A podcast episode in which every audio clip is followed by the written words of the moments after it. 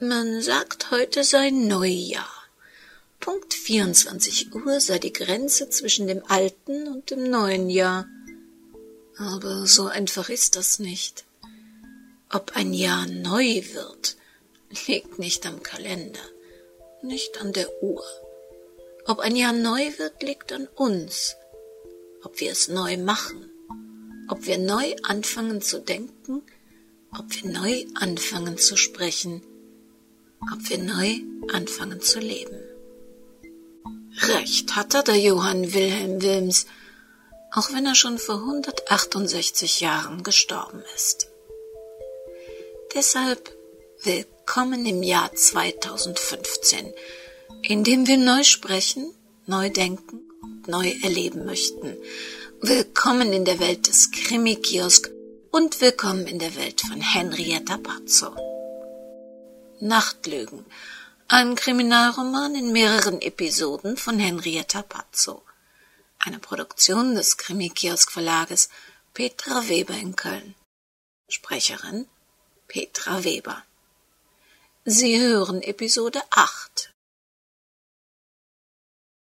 Bist du gläubig? Barbara senkt ihren Blick.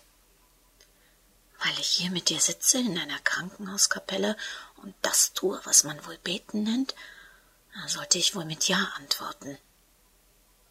Also nein, ich auch nicht. Und was machen wir dann hier? Hm, naja, greifen nach jedem Strohhalm, alle Ressourcen nutzen, auf ein Wunder hoffen? Ich weiß auch nicht. Was meinst du denn, was wir hier tun? Meinst du nicht, dass wenn es einen Gott gibt, dass er merkt, dass wir nur Opportunisten, Heuchler sind? Ich hoffe einfach, er nimmt es nicht so genau und ist so gütig, wie wir uns immer vorstellen. Sadie hat viel für andere getan. Ich glaube nicht, dass er es übel nimmt, wenn wir uns von ihm wünschen, dass sie nicht in einem Rollstuhl endet. Egal, was die Medizinmänner befürchten. Es wurden sicher schon üblere Wünsche an ihn gerichtet. Das dürfte er doch gewohnt sein. Viel zusammen erlebt. Ja. Mehr als einem das so täglich bewusst ist. Viel Trauriges, Spannendes, aber auch Lustiges. Eine Nacht haben wir heimlich im Stadtarchiv einer Zeitung geforscht. Sie hat mir sehr beim Tod meiner Cousine geholfen. Ich bin sogar mit ihr nachts über eine Leiter in die Wohnung einer Krimi-Autorin eingestiegen. Dass sie mir ein Fahrrad für meinen Inselaufenthalt bei dir gebucht hatte, damit ich mich mehr bewege, das fand ich gar nicht lustig obwohl es im Nachhinein natürlich hilfreich war. Oh, da fällt mir was ein. Ich hab doch ein Geschenk für dich von ihr. Ich sollte es dir heute geben, weil sie ja zu dieser Zeit in, naja, hat wohl mit dem Eintrag in ihrem Kalender zu tun. Eine Lorbeerumgrenzte zwanzig. Für dich hier. Maike Reinhardt reichte Barbara eine kleine verpackte Schachtel unser Jubiläum. Sie hat vor zwanzig Jahren quasi die Kanzlei übernommen. Auch ein Kettchen? Ich hatte ihr einen kleinen goldenen Schmuckanhänger, ein Kleeblatt, als Glückssymbol in einem Päckchen mitgegeben. Er dürfte mit ihrem Gepäck geschreddert sein. Ich dachte noch, zur Not kann man Gold überall in der Welt zu Geld machen. Kette, nicht schlecht geraten. Barbara wickelte das Päckchen aus und ein Schlüsselchen? Ja, zu einem Fahrradschloss. Das dazugehörige Fahrrad steht bei ihr im Keller. Das hätte ich dir eigentlich heute mitbringen sollen. Sie hatte. Sie hat Angst, dass du dich zu wenig bewegst, falsch isst und zu früh abnippelst. Sie konnte ja nicht ahnen, dass sie Ach, und jetzt kann ich ihr noch nicht mal böse sein. Nein, das kannst du nicht. Dafür war Jan richtig sauer auf Barbara. Sie hatte ihn zurückgerufen, nachdem er erneut den ganzen Tag versucht hatte, sie zu erreichen.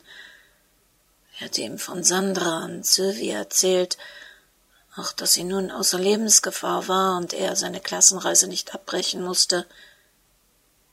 dass sie es nicht in Worte hatte fassen können. Bis heute. Er war zutiefst verletzt gewesen, dass sie ihn ausgeschlossen hatte, wie er es nannte, tiefer als sie befürchtet hatte. Er hatte einfach aufgelegt und ihre Anrufe nicht mehr angenommen. Sie hätte wahrscheinlich ähnlich reagiert, doch ihr Umgang mit Trauer und Schmerz dieser Art war ihr in diesem Ausmaß noch gar nicht bekannt gewesen, und es hatte sie selbst überrascht.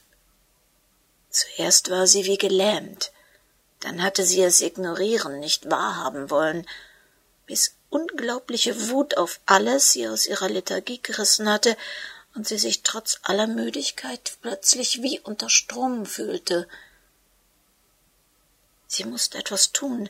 Sie konnte nicht wie Bruno oder Maike an einem Bett oder in einer Kapelle sitzen und hoffen oder beten. Sie musste raus, in Bewegung bleiben, damit sie das hier nicht überrollte. Sie schwor, das Rätsel um Sylvias Mutter zu lösen. Das wäre ihr Weihnachtsgeschenk. Und vielleicht war es auch ein Versprechen an den da oben, wenn er Sylvia helfen würde. Denn irgendetwas sagte ihr, dass es eine Sache gerade zu rücken galt. Und so etwas, hieß es das nicht immer, war doch auch ganz in seinem Sinne. Er hatte Achim nie verstanden. Dabei hätte aus dem Jungen was werden können, wenn er nur sein Studium zu Ende gemacht hätte. Aber so, ohne Abschluss. Und dann hat er mit diesen Hippies herumgehangen. Günther Wiechmann schüttelte sich. Diese ungewaschenen Langhaarigen hatten ihm immer körperliches Unbehagen bereitet. Wie konnte das nur sein? Er und die Gisela waren doch so reinliche, fleißige Menschen, ihr ganzes Leben lang gewesen. Und der Achim, der war so aus der Art geschlagen. Nach wem der wohl kam? Wenn alles anders gelaufen wäre, wenn der Junge einen richtigen Beruf ergriffen hätte, hm, dann wäre er ja jetzt auch schon in Rente. Ach du liebe Zeit, was für eine Vorstellung. Achim als pensionierter Lehrer oder vielleicht sogar Arzt. Das Zeug dazu hätte er gehabt. Er war immer so gutmütig gewesen, hatte alles geteilt. Wenn er sich jetzt vorstellte, Achim als Opa mit dem Schlitten und den Enkeln, seinen Urenkeln, unterwegs. Naja, wenn's dieses Jahr geschneit hätte. Und wenn der Achim halt sein Studium zu Ende gebracht hätte. Ach, wenn er ein Häuschen gebaut, eine nette Frau geheiratet hätte. Und wenn er nicht schon mit 26 gestorben wäre. Hm. Aber Besitz war ihm ja nie wichtig gewesen. Reich ist man nicht durch das, was man besitzt, sondern mehr noch durch das, was man mit Würde zu entbehren weiß. War immer sein Lieblingsspruch von Immanuel Kant. War das jetzt Selbstmord?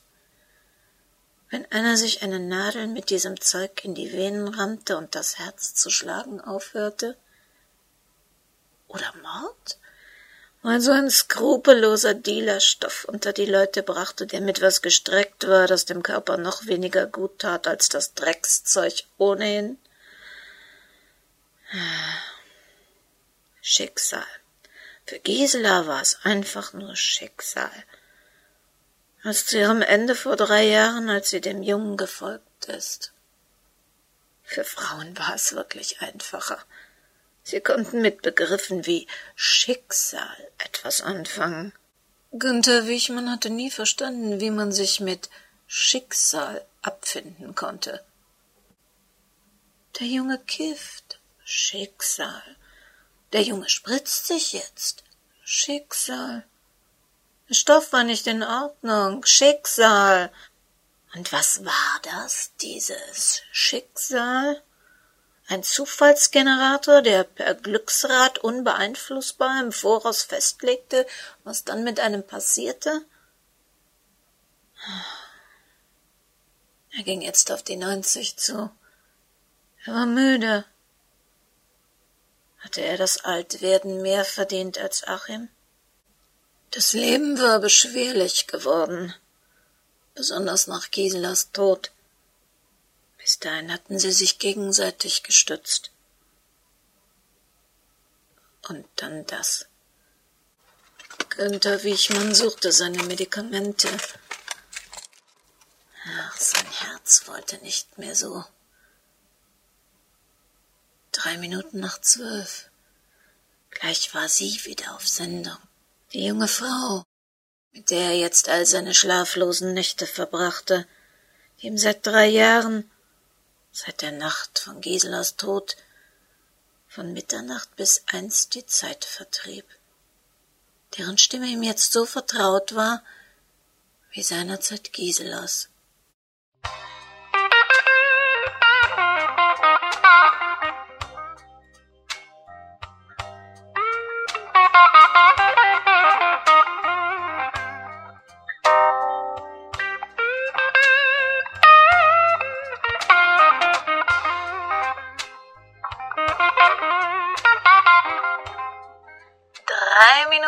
Zwölf und hier ist wieder Nightlies mit Luna Lightly, die auf ihren Anruf wartet. Und ich höre, der erste ist schon in der Leitung. Hier ist Luna Lightly und welcher schlaflose Nachtschwärmer erzählt mir jetzt seine Story für eine Doppelkonzertkarte von Radio Ticket for You? Günther. Hier ist Günther. Schön, dass ich Sie mal persönlich spreche. Ich, ich höre Ihre Sendung schon seit der ersten Nacht und heute bin ich durchgekommen. Dann bist du ja schon ein ganz alter Fan. Was hält dich denn seit drei Jahren wach?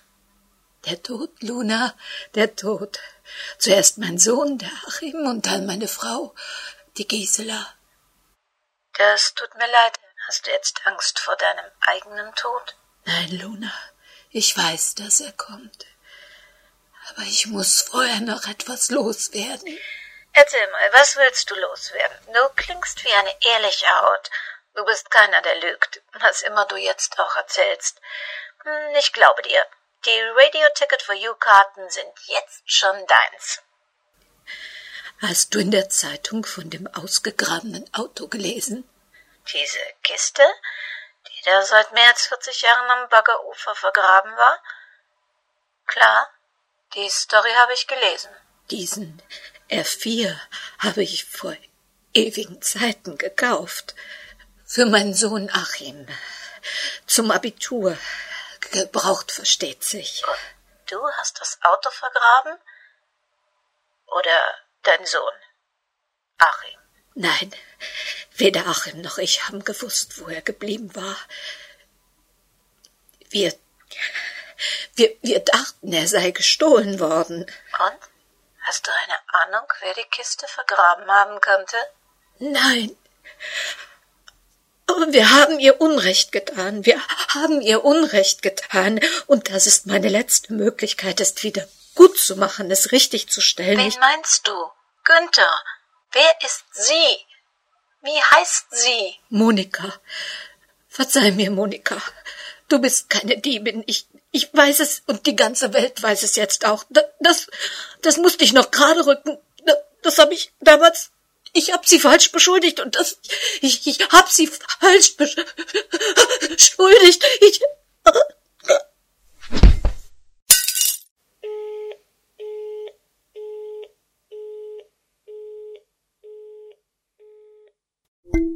Ob sie nun, wie Johann Wilhelm Wilms empfiehlt, das Jahr mit etwas Neuem beginnen, oder ob sie, wie unser Günther Wiechmann, erst einmal etwas Altes abschließen möchten.